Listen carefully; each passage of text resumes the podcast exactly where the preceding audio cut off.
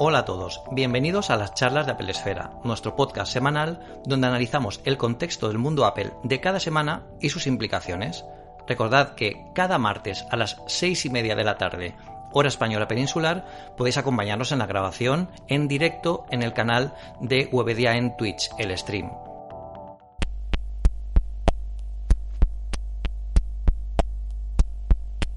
Esta semana tenemos un podcast muy especial. Ya no solo porque comparta, bueno, esta, esta horita que dura este podcast con, compañeros que también son amigos, sino que lo grabamos en un, bueno, un espacio excepcional. Y es que de vez en cuando tenemos estas oportunidades increíbles de poder compartir espacio y tiempo, ¿no? Con compañeros, con amigos, pero también en un sitio absolutamente increíble como fue el Apple Podcast Studio dentro del mismísimo Apple Park.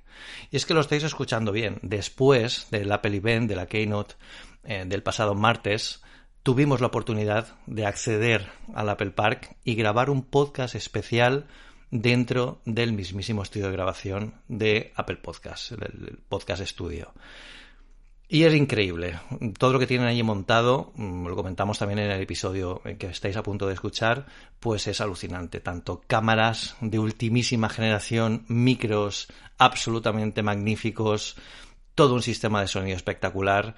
Y la verdad es que, bueno, fue un auténtico privilegio compartir aquellos momentos, pues eso, con, con los compañeros que, con los que participamos en este podcast. Y, y fue un rato absolutamente magnífico. En este podcast eh, escucharéis a, unos compañeros que bueno, han vivido de primera mano la Keynote eh, también conmigo y que, dan sus impresiones no solo, durante, solo de la Keynote en sí, sino también de los propios productos. El primero de ellos es Chema Flores, compañero de prensa, que es la primera vez que venía una Keynote directamente presencial en California, con lo que está muy bien vivirla a través de él y ya veréis que sus comentarios son valiosísimos. Luego también tenemos a Víctor Abarca, que bueno, creo que no hace falta presentación. Víctor es un youtuber de éxito, eh, que bueno, eh, él comenta vídeos sobre lifestyle, em, tecnología y lo hace además con un estilazo y una forma de llevar eh, todo a la imagen que es absolutamente particular de él y yo creo que, que es la, gran baza de Víctor. Y además, bueno, ya veréis que sus opiniones son valiosísimas porque entiende muy bien el producto y además entiende muy bien el contexto, que es muy importante en estos productos, en estos productos de Apple. Luego tenemos eh, Ángel Jiménez, que hablar de Ángel Jiménez, periodista del mundo, de bueno, de, muchos otros medios, eh, CEO de, de Cuonda y también colaborador en distintos medios de tecnología. Y bueno, un entendidísimo de la marca, de todo lo que tiene que ver con el mundo Apple, todo lo que tiene que ver con tecnología. No da puntadas en hilo, es un auténtico privilegio compartir espacio con Ángel y la verdad es que se aprende muchísimo de él eh, y bueno, es una auténtica virguería, ya veréis, los comentarios de Ángel son súper certeros, a pesar de que prácticamente habíamos tenido muy poco tiempo de ver todos los productos y el, al detalle, porque fue eh, al día siguiente de la Keynote, que fue una vorágine de novedades, como sabéis, eh, tremenda, tremenda. También quiero hacer mención especial a los compañeros que no pudieron estar en este podcast, no porque no hubiéramos querido, sino bueno, porque el espacio era limitado, pero a la vez los compañeros que no pudieron asistir al podcast es porque estaban en sesiones donde se estaban analizando y viendo los productos eh, en detalle. Todos hemos tenido esas sesiones, lo que pasa que en este caso coincidían estas sesiones con este momento de la grabación. Y como solo teníamos este slot para grabar en el Apple Podcast Studio, pues, no hemos podido coincidir todos. Eh, así que bueno, nos apuntamos para una próxima ocasión eh, el tener una grabación más amplia o incluso grabar una primera parte en el Apple Podcast Studio, luego quizás una segunda en alguna parte de, de, Cupertino, pues si hace falta con algo fresquito por delante. Así que, bueno, un recuerdo pues a Eduardo Arcos, de hipertextual, a Néstor, que de GQ, y, bueno, pues eh, a los compañeros que vinieron, a Rafa y a Jordi, que vinieron acompañados también en esta primera vez que venían al, Apple Park.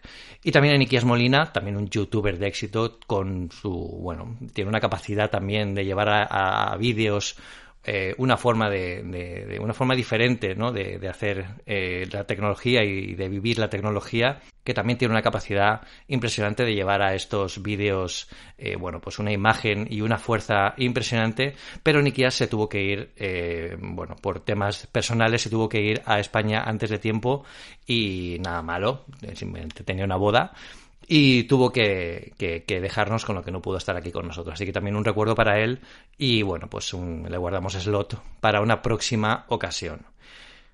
Lo que hablamos en este podcast eh, lo tendréis dividido en dos episodios y es que eh, queremos compartir esta, esta experiencia eh, con los dos medios que ahora mismo tenemos podcast de los que estábamos grabando. El primero de ellos es en el que estáis, las charlas de Apple Esfera, en el canal de Apple Esfera, aquí mismo. Y el segundo en el canal de binarios de Ángel Jiménez en Cuonda, eh, que bueno, lo buscáis simplemente por, Apple Podcast. Seguro que ya estáis todos suscritos. Si no es así, deberíais suscribiros inmediatamente porque, bueno, es también un programa interesantísimo de tecnología.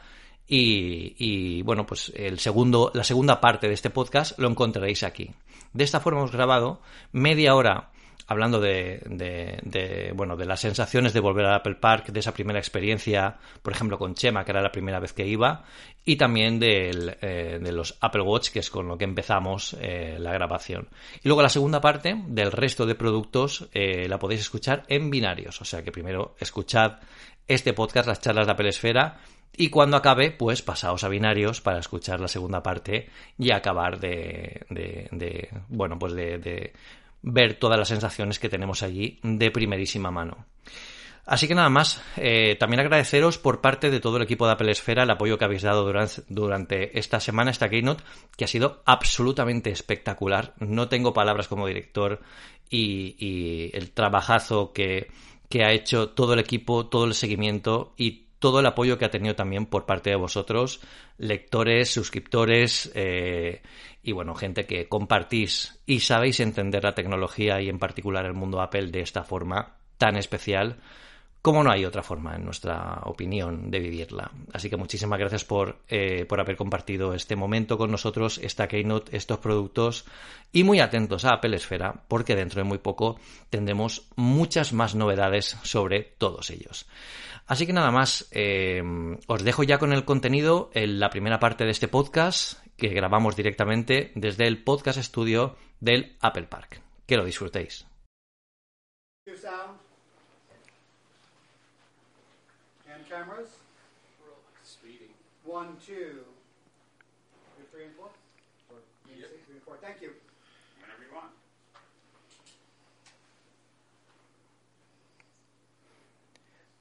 Muy buenas a todos y bienvenidos posiblemente a uno de los episodios de las charlas de Apple Esfera pues más especiales de los que hemos hecho en, todas nuestras temporadas.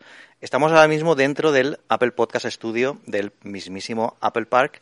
Estoy aquí con cuatro, tres compañeros, tres amigos y bueno, vamos a presentar, vamos a hacer un podcast muy especial. En este primer episodio, en esta primera parte, vamos a tener bueno, una primera conversación sobre lo que es el evento, cómo hemos llegado hasta aquí, qué nos ha parecido este regreso a, conocer el iPhone de primera mano. Y luego iremos repasando un poco todas las novedades y podremos hablar un poquito todos de lo que nos ha parecido, que yo creo que hay mucho de lo que hablar, porque ha sido una presentación súper densa. Así que bueno, sin más dilación, bueno, te voy a decir que está Ángel Jiménez, está Víctor Abarca y está Chema, Chema, eh, Flores. Chema Flores de, del español.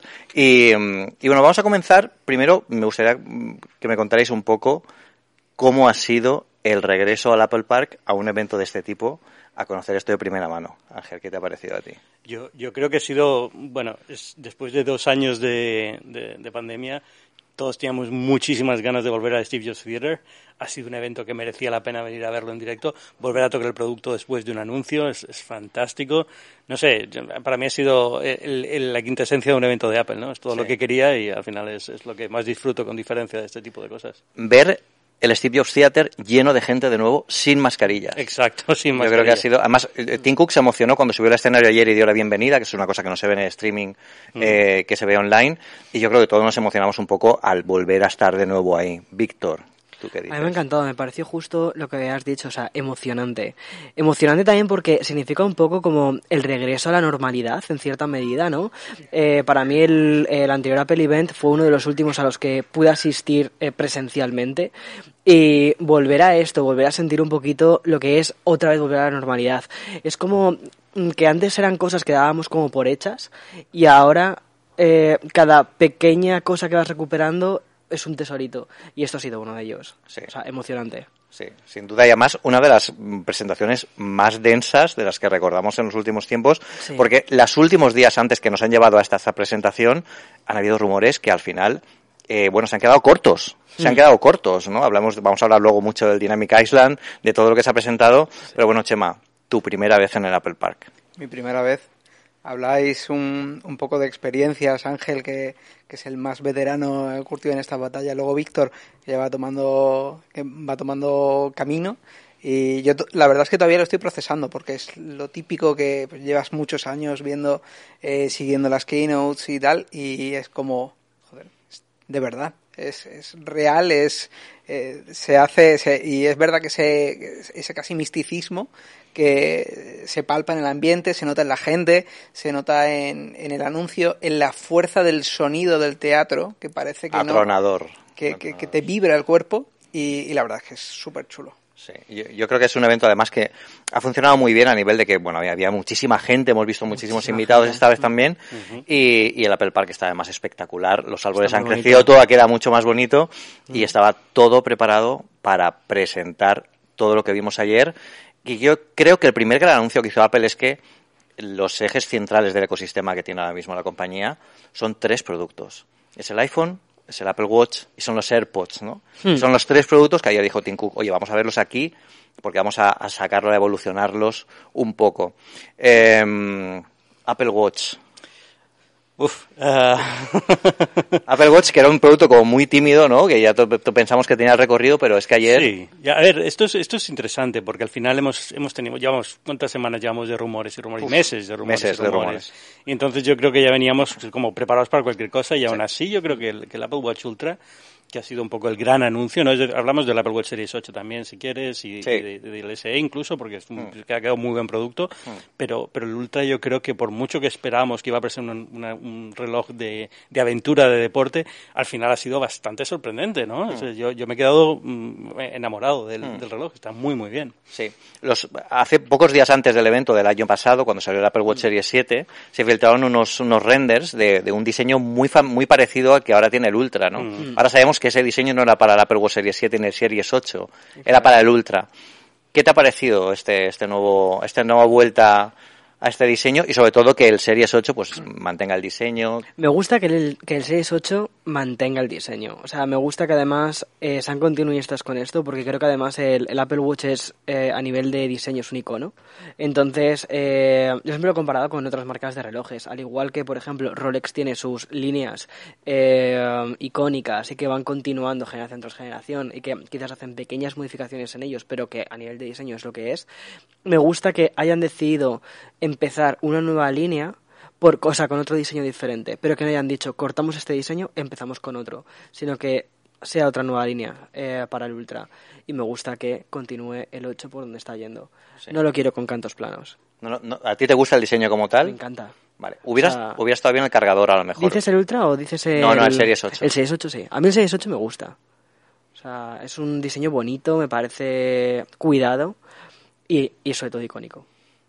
Chema, ha evolucionado el Series 8 con el nuevo sensor de temperatura, que es algo que nos hubiera venido muy bien en la pandemia, ¿no? Porque todos nos volvíamos locos con los sensores de temperatura. Amazon creo que los agotó. Y, y aquí Apple perdió la oportunidad de, de tenerlo en la muñeca. Pero todos los cambios que llevan los Apple Watch ahora, sobre todo el Apple Watch Ultra, yo creo que, eh, ¿qué piensas tú de cómo es el, el camino y qué es lo, es lo que la gente demandaba a lo mejor a Apple, la evolución lógica, el siguiente paso del Apple Watch? Yo creo que el Series 7 se había quedado corto para mucha gente, que es verdad que hace deporte a más alto nivel y veían como el, el Series 7 se le, había, se le quedaba corto para, para ciertas cosas. Y entiendo que el Ultra eh, llega para eso. Pero el Ultra además, eh, lo hablábamos ayer, que es un producto aspiracional, es decir, no por ir a hacer deporte extremo, tal, te vas a querer comprar el Ultra, te lo puedes querer comprar pues porque lleva un Ultra, igual que llevas un Rolex Submariner y no hace submarinismo. Entonces, en ese sentido creo que atinan bastante bien.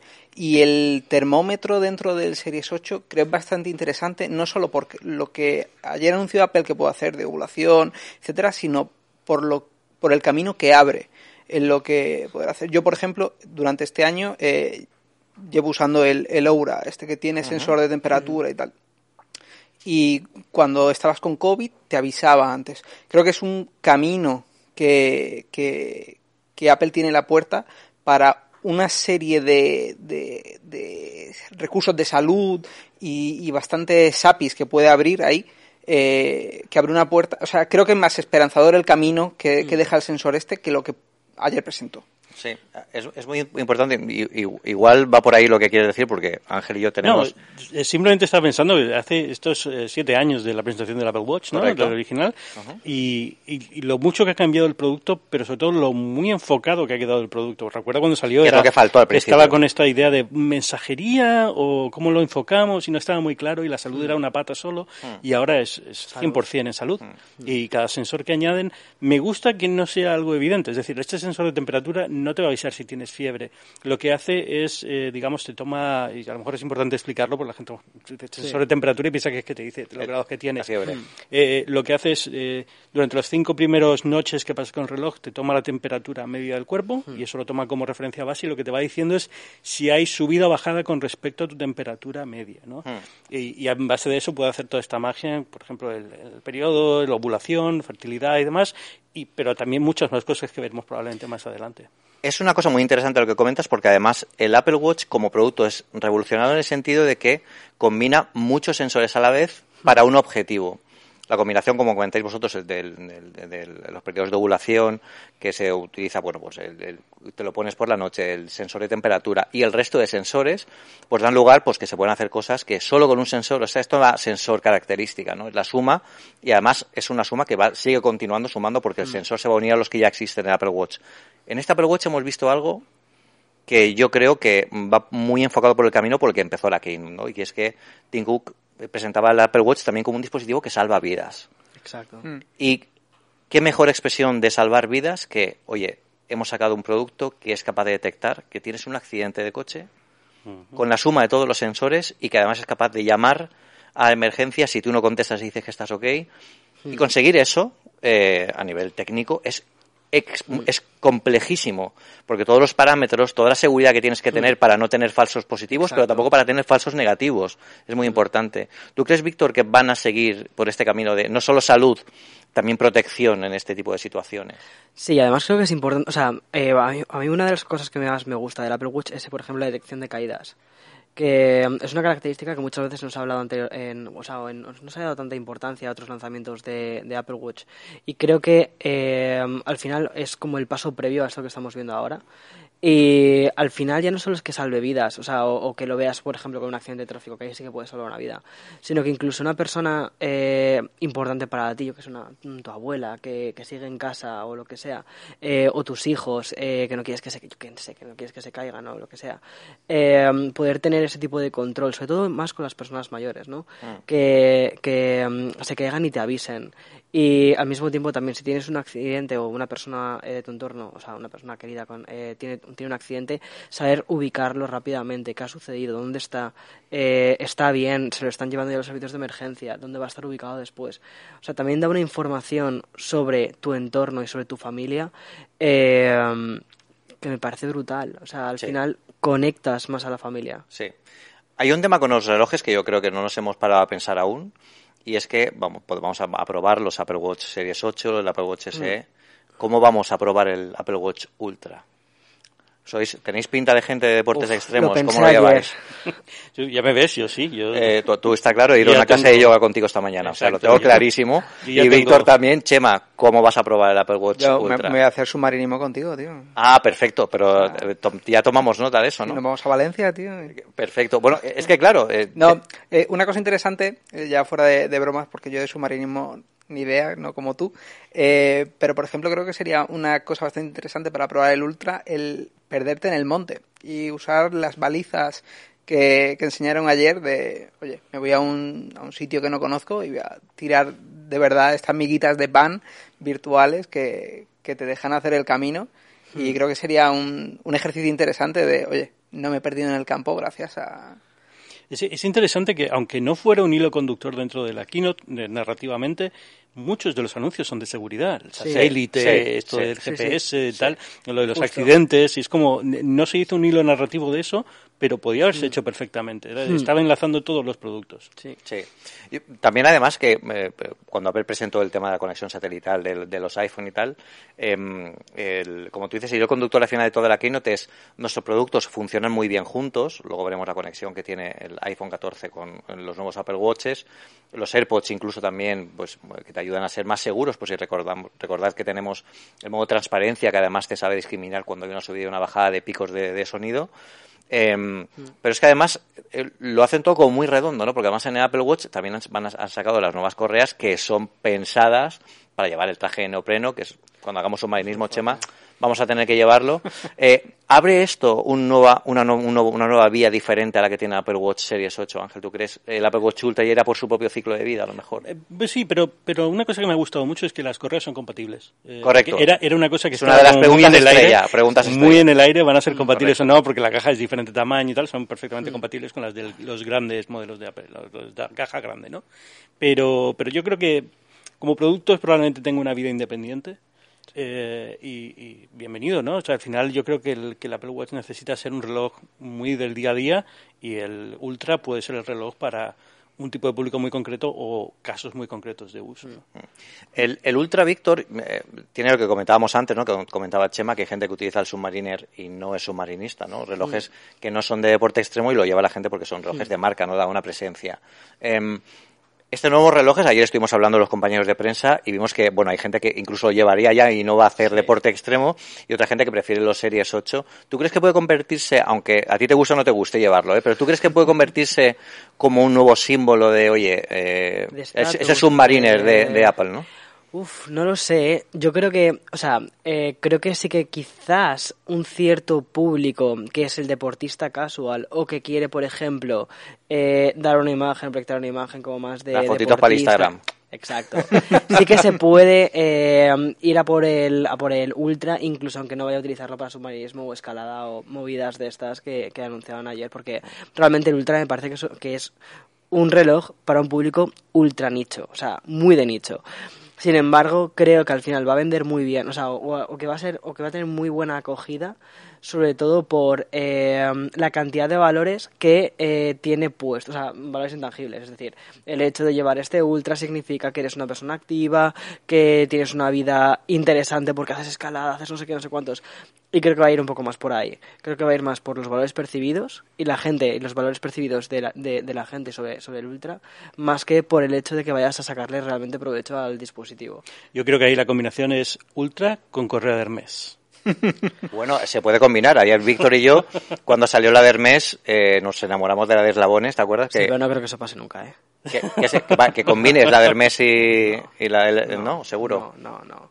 Bueno, quizás con los eslabones y tal, o sea, puede ser así como todo muy... muy Pero va- muy, muy marino. Desconcierta, ¿no? Muy Un poco. cyberpunk.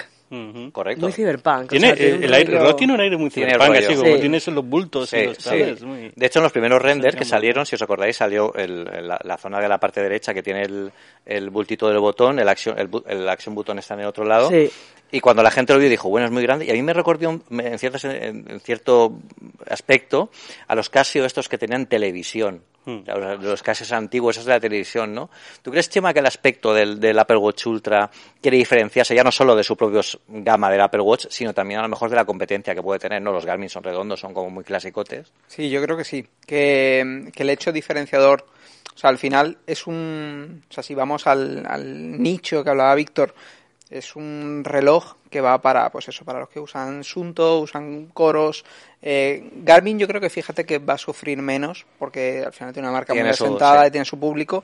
Eh, pero los que están a medio camino, eh, creo que van a sufrir más y, y van a tener un... eh, al final el Ultra lo vas a diferenciar muy fácil, igual que diferencias muy fácil cuando es un eh, iPhone 14 Pro ahora, o 13 Pro.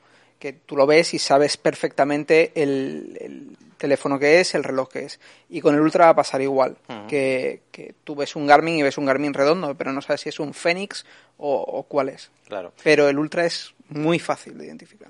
Hablamos de identificar a nivel visual, a nivel físico. eh, está claro que a nivel de hardware es muy potente. Hablemos de software, ¿no? Porque durante muchísimo tiempo hemos tenido WatchOS, la última beta de la, de la siguiente versión del sistema operativo. Y vemos que a lo mejor posiblemente, eh, bueno, hay cosas que no hemos visto en las betas. No se han visto ni siquiera nadie de esta gente que investiga hasta la última línea de código. Hemos visto cosas como el, bueno, la interfaz que tiene el Ultra o los nuevos, eh, las nuevas especificaciones, las nuevas características que tiene, ¿no? ¿Tú crees que hay más sorpresas, Ángel, dentro de, de ese corazón, de ese alma de- de- del reloj que no hemos visto por ahora? La Cor decía, por ejemplo, hay que utilizar más los sensores para dar más información al usuario. Es decir, el día de descanso, recomiéndamelo, ¿no? Ese tipo de cosas, ¿crees que llegarán, podrían llegar con Ultra? Sí, yo creo que siempre hay magia que viene después, ¿no? Con el software, ¿no? En este tipo de productos, cuando tienen tantos sensores, la historia cuando se lanzan es lo que tiene, la historia que llega después es con el software del año que viene que podrán hacer, ¿no? Y siempre hay, un, hay una curva de aprendizaje en estas cosas. Cuando Apple pone un nuevo sensor, nunca sabes lo que tú lo decías antes, ¿no? No es solamente el sensor, es la combinación con los otros sensores y qué van a poder aprender de todo esto y qué van a hacer. Cuando salió el primer sensor de, de pulsaciones, esto dio lugar a todos los estudios del corazón de Stanford, dio lugar luego a que se pudiera hacer lo del electrocardiograma y todo este tipo de cosas que han edificado sobre eso, la, la, filtración arterial, todo este tipo de cosas, con lo cual nunca sabes muy bien qué va a llegar cuando meten este, tipo de relojes. ¿no? Eh, el, sensor de profundidad, lo mismo se puede utilizar para otra cosa, no lo sé, ¿no? Eso es un poco la, la sorpresa. Víctor, me- mercado de accesorios para el Ultra. ¿Tú ves que va a ser... Va a explotar. O sea, va a explotar. O sea, creo que va a ser el. O sea, todas las, todos los fabricantes de temas deportivos van a sacar cosas para el. Ultra. Seguro. Y si seguro. no es que están perdiendo dinero. Exacto. No, yo creo que ya estarán todos con el, con Sí, el K del, del Ultra fabricando sus accesorios. Bueno, vamos a dejar este episodio aquí, pero no acaba aquí. No, te, te iba a decir que si querías hablar de los AirPods, pero yo antes de despedir al Apple Watch quiero hacer una cosa, que Dale. es darle un poquito de cariño al SE. Correcto. Porque ha quedado un reloj a un precio bastante más bajo que, el- que lo- la serie 8, que está muy bien para un tipo de uso que está empezando a emerger ahora del Apple Watch, que es lo que decía lo que decía Víctor, ¿no? El, para el niño, para, para familiares que a lo mejor no tiene no necesitan un reloj, pero lo quieres porque lleven un sensor o una forma de comunicarse, una forma de que te puedan llamar en caso de emergencia. De hecho, bueno, eh, mi sobrina, que ya he comentado alguna vez que es diabética, utilizó mucho el Apple Watch SE para comunicarse con sus padres, para no tener que estar tirando de móvil. O sea que es un reloj muy orientado también para ese tipo de necesidades y está muy bien. Bueno, lo que os comentaba, este episodio de las charlas de Apple Esfera acaba aquí. En la- en las charlas de Apple Esfera, pero continúa en Binarios de Ángel Jiménez, o sea, la segunda parte, ahora vamos a seguir hablando, no cortamos aquí, pero tenéis que ir a Binarios de Ángel Jiménez para escuchar la segunda parte del podcast en la que seguimos hablando de, pues, de todo lo que, los productos que nos quedan por hablar. Así que muchísimas gracias por estar aquí, recordad, bueno, si nos evaluáis en Apple Podcast, recordad darnos cinco estrellitas si os sentís cómodos, eh, porque estamos grabando desde el Apple Podcast. Que menos. De- del- Apple Park, fuerte o sea, que Hoy se menos. merece, hoy se merece. Hoy se merece, hoy por lo menos, ¿no? Así que muchísimas gracias a todos por estar aquí. Nos vemos todos los martes a las seis y media en el canal de Twitch y del stream, en- de, del stream en, de Webedia. Y bueno, nos escuchamos muy pronto. Ir a binarios y seguimos hablando.